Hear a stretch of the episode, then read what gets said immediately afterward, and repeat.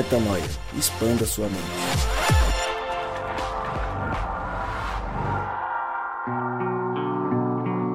Está no ar mais um podcast Metanoia e você é muito, muito, muitíssimo bem-vindo a expandir a mente mais uma vez. Seja bem-vindo ao podcast Metanoia número 157. Como eu sempre digo, meu nome é Lucas Vilches e estamos juntos nessa caminhada. Lembrando você que toda terça-feira um novo episódio é lançado e você pode acessar todos os nossos conteúdos direto no nosso site, portalmetanoia.com. Hoje a gente vem com um material muito especial e eu preciso gastar um tempo explicando para você antes de deixar o nosso Rodrigo Maciel falar à vontade. O Rodrigo esteve em Curitiba há poucas semanas e fez uma semana incrível de palestras sobre identidade, um tema que é dos favoritos do Rodrigo Maciel. E a gente resolveu pegar uma parte desse material que foi feito lá em Curitiba para trazer para você que não teve a oportunidade de acompanhar o que ele falou. Então, ao longo das próximas semanas, a gente vai intercalar um dia de conversas nossas sobre identidade, sobre o conteúdo que o Rodrigo trouxe e também colocar na íntegra aquilo que ele falou lá em Curitiba para o pessoal que pôde assisti-lo ao vivo semanas atrás. Hoje a gente começa esse conteúdo trazendo a primeira mensagem que o Rodrigo levou lá para o pessoal de Curitiba, que também foi transmitida na internet. Quem você pensa que é? Identidade, de novo, é o tema que o Rodrigo mais gosta de falar e a gente vai ter a oportunidade agora de ouvi-lo dissertar sobre esse assunto e na semana que vem a gente traz mais dessa série que o Rodrigo fez e traz um pouco de discussão. Então, hoje um dia diferente no Metanoia. Eu vou soltar aqui, vou deixar o Rodrigo Maciel falando diretamente com você e semana que vem a gente volta para conversar ainda mais. Queria contar para vocês a história da Laura. Laura é uma Other King. Alguém já ouviu falar nesse termo aqui, Other King? Esse termo significa uma pessoa que ela tem convicção que ela é parcialmente não humana ou totalmente não humana. Estranho, né? Essa moça, a Laura, acredita fielmente que ela é, no seu espírito, na sua mente, na sua emoção, um lobo. E ela acredita tanto nisso, que ela, ela é, fabricou com as próprias mãos, artesanalmente, um rabo de lobo. E ela anda na rua com o rabo pendurado. E parece uma coisa muito louca, só que é o seguinte: tem uma comunidade de quase um milhão de pessoas no mundo que se consideram Other King, com os mais diversos animais, alienígenas e coisas diversas que vocês imaginarem. Em especial no caso da Lora, Lora, eu vindo o vídeo dela na internet, ela diz assim: Eu entendi que eu era um lobo porque eu gostava muito de cachorro. Aí eu comecei a pesquisar sobre cachorro na internet, pesquisava, aí encontrei assunto sobre lobo, e o lobo me deixou ainda mais assim, espantada, de tão incrível que era o lobo e quanto parecido era comigo. E aí eu comecei a estudar muito sobre aquilo, estudar, estudar, estudar, até que eu descobri que eu era um lobo. E aí eu comecei a agir como lobo. E as pessoas passam perto de mim e eu sinto o cheiro das pessoas. E quando eu estou com fome, eu me sinto tentado a morder as pessoas e morder outros animais. Parece uma história louca demais, né? Mas é a verdade. Quase um milhão de pessoas em todo o mundo vivem dessa forma. Tem uma frase aí que eu separei para vocês que diz o seguinte: não é a prática que leva à consciência, mas é a consciência que leva à prática. Como é que eu vivo o reino de Deus? Como é que eu experimento o reino de Deus? É fazendo uma prática para chegar numa consciência? Ou é recebendo uma consciência para manifestar isso na prática? É sobre isso que a gente vai falar. Queria que convidar vocês a abrirem a palavra de Deus no Evangelho segundo Lucas. No Evangelho segundo Lucas, no capítulo 15. Abram aí suas Bíblias E quem preferir, abra também o seu tablet, igual eu aqui, o celular. Em geral, como eu sou meio paulista, eu posso lançar um mano aqui, então vocês me perdoem, tenham misericórdia de mim. Que eu costumo falar isso com muita frequência. Então pode ser que de repente eu solte um mano, vocês não ligam não, que não, não quer dizer que eu sou mano, entendeu? Mas é porque São Paulo costuma falar um pouco de mano assim. Lucas 15, a partir do versículo 11. Lucas 15, 11 em diante. Eu leio na nova versão internacional e ela diz mais ou menos o seguinte. Ah, tem um detalhe importante, antes até de eu ler o texto. Eu fiz uma subscrição aí, ó, no nome da parábola, porque alguém que definiu o título é, desse capítulo, no meio do capítulo ali, deu o nome de O Filho Pródigo. Particularmente, tomei a liberdade de mudar o nome da, dessa parábola, não para o filho pródigo, mas a parábola dos dois filhos. E por quê? Porque o texto já começa dizendo isso no versículo 11. E aí eu leio a partir do versículo 11 o seguinte: Jesus continuou: Um homem tinha dois filhos. O mais novo disse ao pai: Pai, eu quero a minha parte da herança. Assim, ele repartiu a sua propriedade entre eles. Não muito tempo depois, o filho mais novo reuniu tudo o que tinha e foi para uma, uma região distante e lá desperdiçou os seus bens vivendo irresponsavelmente. Depois de ter gasto tudo, houve uma grande fome em toda aquela região e ele começou a passar necessidade. Por isso, foi empregar-se com um dos cidadãos daquela região que mandou para o seu campo a fim de cuidar dos porcos. Ele desejava encher o estômago com vagens de alfarrobeira que os porcos comiam, mas ninguém lhe dava nada.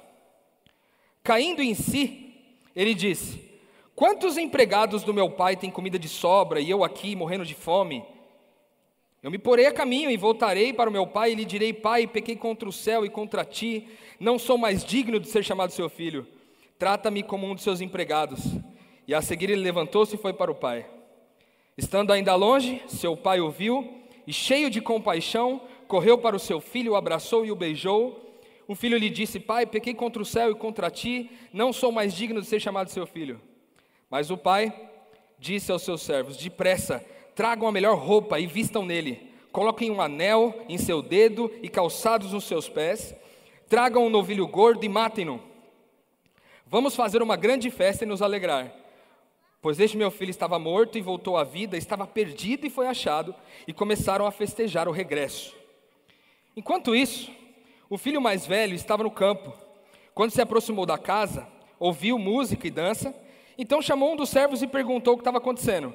Então o servo lhe respondeu: Seu irmão voltou e seu pai matou um novilho gordo, porque o recebeu de volta são e salvo.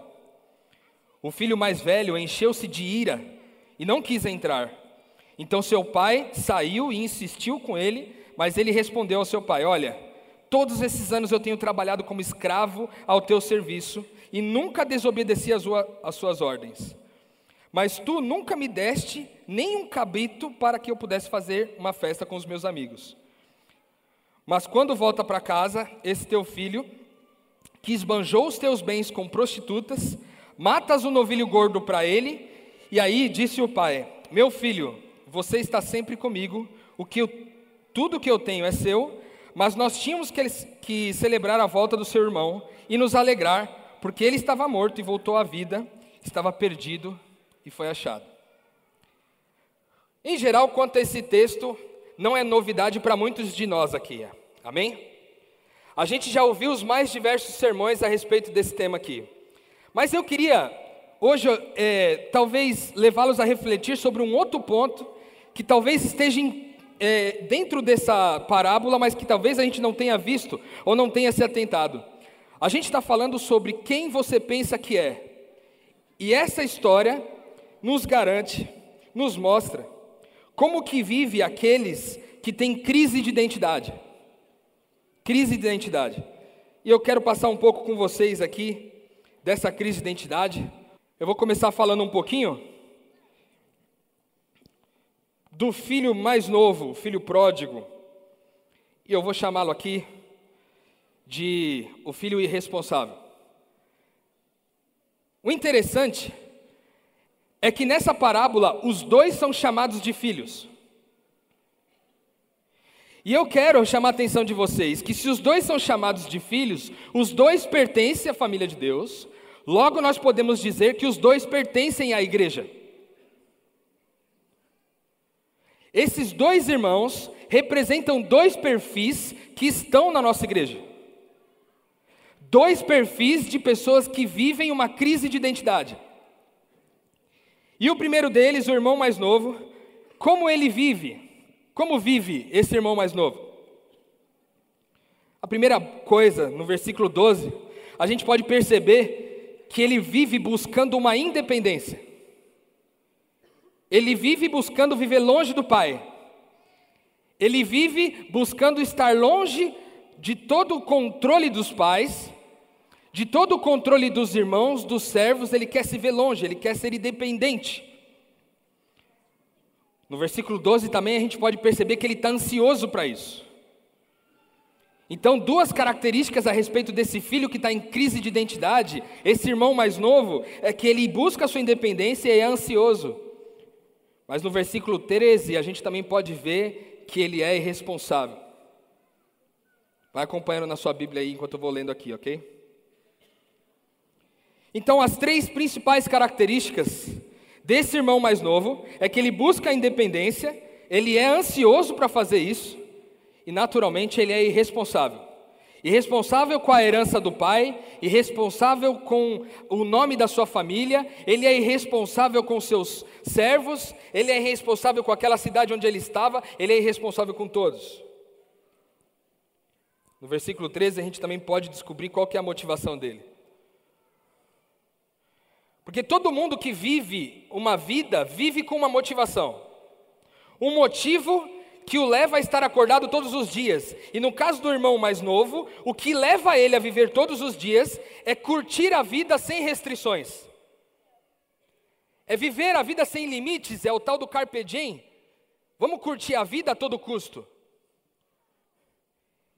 Essa é uma característica de alguém que Deus chamou de filho e que faz parte da nossa igreja. Talvez alguns de vocês que estejam ouvindo a gente aqui possam se identificar de alguma forma.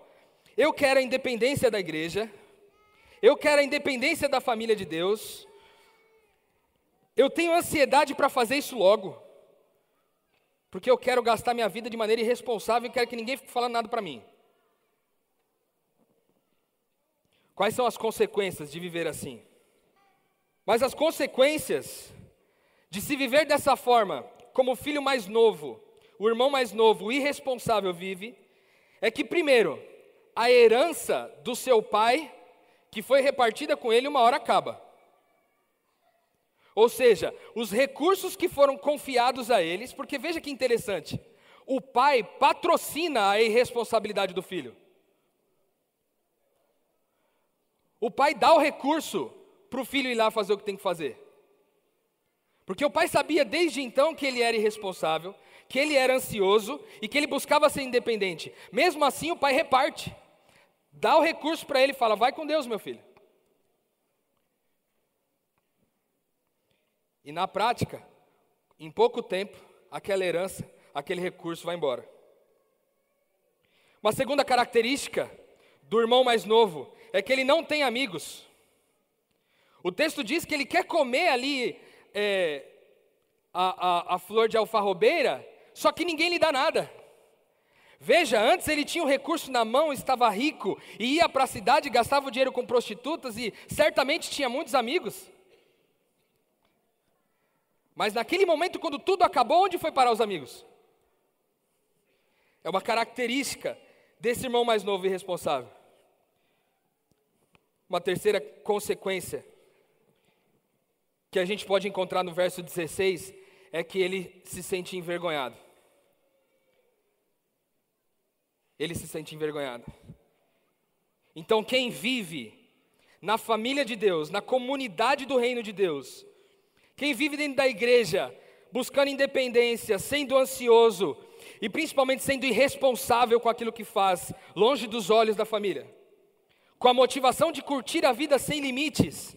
As consequências da vida desse irmão mais novo, dessa, dessa pessoa irresponsável, é que a herança que ele tem de Deus vai acabar, ele vai perder todos os amigos e vai ser envergonhado na frente de todos. Mas o engraçado é que a parábola não se refere apenas a um dos irmãos. Ela refere-se também ao outro, e eu gostaria de gastar um tempo falando sobre ele. O irmão mais velho aqui, eu estou chamando ele de o religioso. Você tem de um lado o irresponsável, e do outro você tem o religioso. E quem é o irmão religioso? Como que ele vive? A gente pode encontrar no verso 25 que ele passa a vida fazendo tarefas operacionais. Ele estava cuidando do campo quando o sermão regressa, tanto que ele nem ficou sabendo da festa. Ele estava ocupado com a tarefa. Ele estava ocupado com a atividade. Ele estava ocupado com a tarefa, entre aspas, no templo, com todas as atividades que ele tinha que desenvolver no templo. Mais do que isso, no versículo 29, a gente pode ver que ele obedece por uma obrigação. Ele fala assim: Eu te obedeci como um escravo, esse tempo todo, nunca desobedeci uma regra sua. Então ele obedece porque ele se sente obrigado a obedecer. Ele não obedece porque ele ama, ele obedece porque ele quer alguma coisa em troca. Ele obedece porque ele quer vencer o seu medo. Ele obedece porque ele tem medo de morrer, ele tem medo de não ir para o céu. É por isso que ele obedece. E o pior de tudo, no versículo 30, você percebe que ele julga. Porque ele chega e fala assim: porque seu filho lá gastou todo o seu dinheiro com prostituta, entendeu? E você foi lá e comprou, pagou o bezerro lá para ele, matou o bezerro para ele comer. E para mim você nunca deu bezerro nenhum. Então ele julga o irmão porque aquele que vive como religioso, repetindo as tarefas, os ritos, todos os dias, vivendo apenas de ritos, e obedece a Deus por medo de perder a salvação, por medo de perder a bênção, por medo de perder a riqueza, por medo de perder o sucesso, esse começa a julgar todo mundo. Porque ele fala: Eu estou fazendo aqui, eu estou obedecendo certinho, você tem que obedecer também. Ué, eu estou guardando o sábado, você tem que guardar também. Eu estou usando a roupa de um jeito, você tem que usar também. Eu estou lendo a escola sabatina todo dia, você tem que ler também. Por que, que só eu tenho que ficar fazendo esforço aqui? Você também tem. E quando a gente se ocupa demais com essas tarefas rotineiras, e a gente obedece por medo, por obrigação, a gente começa a julgar as pessoas, isso mostra que no nosso coração, qual é a motivação que nos leva a fazer isso? A motivação que nos leva a fazer isso é porque nós queremos ser remunerados, irmãos. A gente obedece porque no final das contas a gente quer a bênção de Deus. A gente obedece porque a gente não quer ficar desempregado, a gente não quer que o nosso filho tenha febre. A gente não quer que os problemas aconteçam na nossa casa. A gente quer ir para o céu. A gente não quer morrer cedo. A gente não quer ter problema com a aposentadoria. Então a gente fala o quê? Eu vou para a igreja, porque quem vai para a igreja, Deus abençoa. E que quando Deus abençoa, as pessoas não vivem desse jeito. Então o que, que eu faço? Eu vou fazer todas as tarefas que estão mandando fazer na igreja. Eu vou obedecer tudo. Mas no final, eu quero meu bezerro. E que seja um bezerro gordo.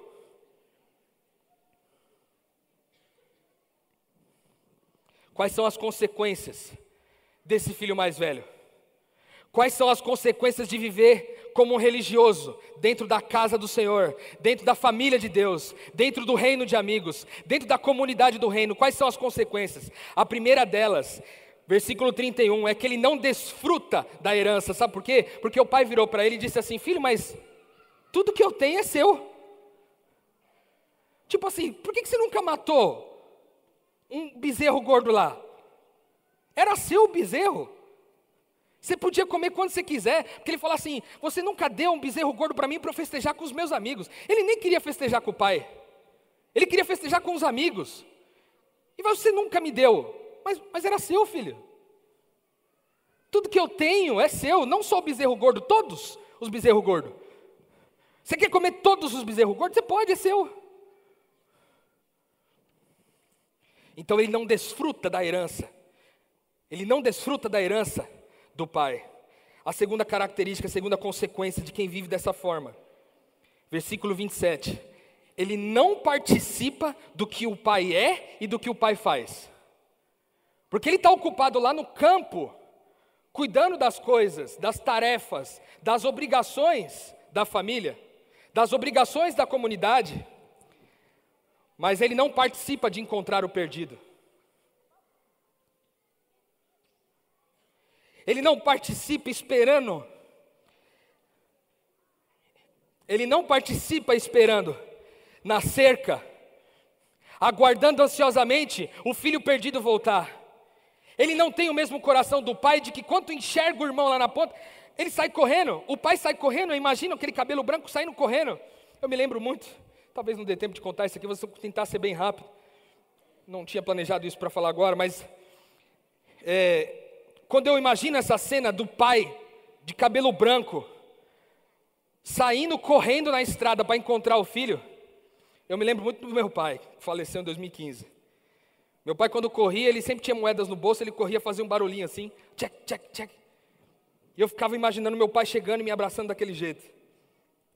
Aquele que vive como religioso, o irmão mais velho, não participa do que o pai está fazendo, não participa de quem o pai é, ele não está preocupado com o perdido. Ele não está preocupado com quem está morto. Ele está preocupado com cumprir a tarefa, porque no fim ele quer ser remunerado com a benção.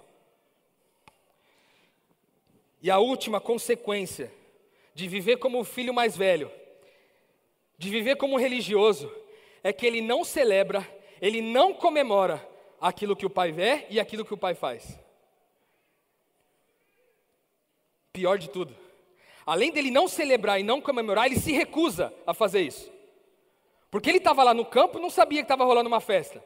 Aí ele chega, o que, que o pai faz? Filho, vamos lá, entra lá, vamos festejar. E ele fala: Não vou entrar, não. Não vou. Você fica dando bezerro aí para esse filho seu aí, ó, miserável, gastou todo o seu dinheiro e para mim você nunca fez nada. Essa é a característica, essa é a consequência de viver com o irmão mais velho. Dois filhos em crise de identidade. A minha pergunta para você é: em que ponto dessa régua você está? Você está mais para o religioso, que é aquele que cumpre as tarefas no templo, que faz tudo aquilo que tem que fazer por medo, por obediência, por achar que Deus quer que você faça aquilo que senão você vai morrer, para não desobedecer? Ou você está mais para o cara irresponsável que quer curtir a vida sem limites, sem restrições? Sabe o que é mais interessante dessa regra, irmão? Porque talvez você, se você, se você for, em nome de Jesus aqui, ó, presta atenção em mim. Se você for sincero com você agora mesmo aí, você vai falar assim, ah, cara, eu não sou tão irresponsável assim, entendeu? Eu não sou igual esse cara aí, tipo barrigudinho desse jeito aí, tomando cerveja. Mas talvez você esteja um pouco menos, né? Talvez você esteja conectado só na pornografia na sua casa. Talvez você esteja conectado somente em comprar cada vez mais para que as pessoas te valorizem pelo que você tem. Talvez você esteja gastando com prostitutas. Talvez você seja a própria prostituta. Do outro lado tem o religioso, aí você fala: Não, não sou desse jeito também. Eu nem, eu nem tarefa tenho na igreja, eu não sirvo em lugar nenhum. Eu vou para a igreja todo sábado, mas não sirvo em lugar nenhum. Não estou cheio de tarefa. O simples fato de você vir como tarefa para a igreja no sábado todo sábado, é uma tarefa do religioso. Então pode ser que você esteja no, no fim da curva lá, como irresponsável, no, ou, ou, melhor, no começo da, da, da régua, ou no final da régua, como alguém religioso. Eu quero dizer para você, irmão, você está em crise de identidade. Em qualquer lugar dessa régua, mesmo no centro, você é alguma coisa irresponsável ou alguma coisa religioso. infelizmente, todos nós carregamos isso dentro de nós. A incoerência de ser ao mesmo tempo religioso e ao mesmo tempo irresponsável. Eu queria finalizar nossa reflexão contando uma história para vocês. A história do Victor e do Wagner. Eu tive a alegria de ser presenteado por Deus com essa história na quinta-feira dessa semana. E eu quero compartilhar ela com vocês. No meu trabalho, eu costumo ficar bastante numa rede de cafeteria chamada Starbucks. Embora não goste de café, e eu, embora eu saiba que alguns curitibanos não gostam de Starbucks, Parece que em 2013 foi impedido o Starbucks de vir para Curitiba. Eu gosto muito do Starbucks, mesmo não gostando de café, porque eu gosto do ambiente. Então eu vou lá, como quinta-feira, cheguei, montei minhas coisas, coloquei o computador, coloquei tudo ali e falei, vou trabalhar. Nove e meia da manhã. Comecei ali a responder meus e-mails, ligar para alguns clientes. Quando de repente chega um rapaz descompensado, gritando, falando alto, tratando mal a, a, as garçonetes, mexendo com as pessoas, apontando, empurrando. E a garçonete toda sem jeito, moço, senta aqui, calma. E ele nervoso, falando um monte de coisa, estava visivelmente embriagado. Estava visivelmente um irresponsável. Estava visivelmente como o filho pródigo. Provavelmente tinha usado dois ou três tipos de droga pelo perfil que estava. E a garçonete toda sem jeito, falando, moço, senta aqui, e todo mundo já meio assim incomodado com ele na cafeteria. E aí ela conseguiu colocar ele meio perto de mim, assim. E aí ele sentou assim, meio, meio afastado de mim, eu virei para ele e falei assim, Ô, rapaz, senta aqui na minha frente. Aí ele ficou meio assim, não, não precisa não. Eu falei, não, por favor, eu quero conversar com você, cara, senta aqui. Aí ele veio, meio sem graça, assim, me cumprimentou. Tá, tudo bem. Então sentou. Aí comecei a conversar com ele, perguntei, aí, cara, você está bem? Ele começou a me contar da vida dele, estava passando por vários problemas e tal. E no meio do caminho, assim, ele dava uns espasmos, assim, de loucura e xingava a garçonete de novo, xingava as pessoas que passavam, e eu conversando com ele. E tratando ele com o maior carinho, com o maior amor. Aí eu virei para ele e disse assim: meu irmão, sabe de uma coisa? A hora que você entrou ali, eu vi que você é muito parecido com uma pessoa que eu conheço, que eu gosto muito. Aí ele, ah, é? É com meu tio, né? Eu falei, não, nem conheço seu tio, nem sei quem você é. Ele falou, então com quem que é? Eu falei, cara, sabe por que eu tive parecido? Porque é o seguinte, eu olhei para você e vi um cara extremamente gentil, extremamente bondoso, carinhoso com as pessoas. Quando eu terminei de falar isso, os olhos dele encheram de lágrimas. E começou a chorar na minha frente. Ele falou assim: Como assim, meu? Você está louco? Eu falei, cara, a pessoa que você é parecida demais que eu conheço é Jesus, irmão. E aí ele começou a chorar mais. E desabou na minha frente chorando, chorando, chorando, e falando, eu não sou, Jesus não mora em mim. Eu falei, mora em você sim. Sabe por quê? Porque Deus me deu um dom especial, cara. Deus deu um dom especial para mim que eu consigo identificar nas pessoas que Deus vive dentro. E eu sei que Deus vive aí dentro, irmão. E ele começou a chorar, desesperado, chorar. E, e falando para mim, cara, mas eu tenho a vida muito zoada, muito ruim. Eu falei, cara, mas isso não muda o fato de Deus morar aí dentro, irmão. E você é parecido com ele porque você é gentil. E nesse momento ele começou a tratar bem todo mundo. Começou a tratar bem as meninas da, da, da cafeteria, tratar bem as, as pessoas que estavam à volta. E ele ficou comigo ali conversando algum tempo. E depois ele falou, ah, preciso ali na... e já volto. Aí ele saiu. Logo depois que ele saiu, entrou um, um rapaz que estava assim na frente, veio, sentou do meu lado, olhou para mim e disse assim, cara, qual que é seu nome? Eu falei, Rodrigo. Ele disse assim, cara, eu descobri hoje que eu sou uma droga de cristão, cara. Eu falei, por quê, irmão? Ele falou assim, porque eu passo a minha vida indo para a igreja todos os domingos. Eu leio a Bíblia todos os dias. E tudo que eu queria fazer com esse cara era dar um murro na boca dele. Desde a hora que ele chegou, o que eu queria era meter um murro na boca dele. E aí eu vi a forma como você tratou ele e a forma como esse homem ressuscitou na tua frente. E eu olhei para mim e falei: Eu sou um, um, um M. Glória a Deus. Segurei, né? Eu sou um M de um religioso. Por favor, me ajuda a ser cristão de verdade, irmão. Eu cansei de ser religioso, cara. Eu quero amar as pessoas como você amou esse rapaz. Porque da mesma forma que você ressuscitou ele, você ressuscitou a mim. Eu nasci de novo hoje aqui, irmão. Eu falei, é o poder do Espírito Santo, irmão. Porque em nós o, in, o impulso é tratar as pessoas mal que nos tratam mal. Mas quando a gente olha, olha para elas e a gente vê que nelas Deus habita, a gente muda a forma como a gente trata as pessoas. Nessa cena, existem os dois o irresponsável, que é óbvio quem é, aquele que está ali no meio, tratando mal as garçonetes, e o religioso, os dois na mesma cena. Em que ponto da régua você está, meu irmão? Em que ponto da régua reflete a sua crise de identidade? Ao final, eu estava junto ainda com dois amigos meus que estão aqui na igreja, o B e o Ismael, vão estar comigo essa semana. Dois amigos queridos que trabalham comigo. São pessoas muito importantes para mim. Eles estavam ali e aquele rapaz do começo, irresponsável, do nada voltou.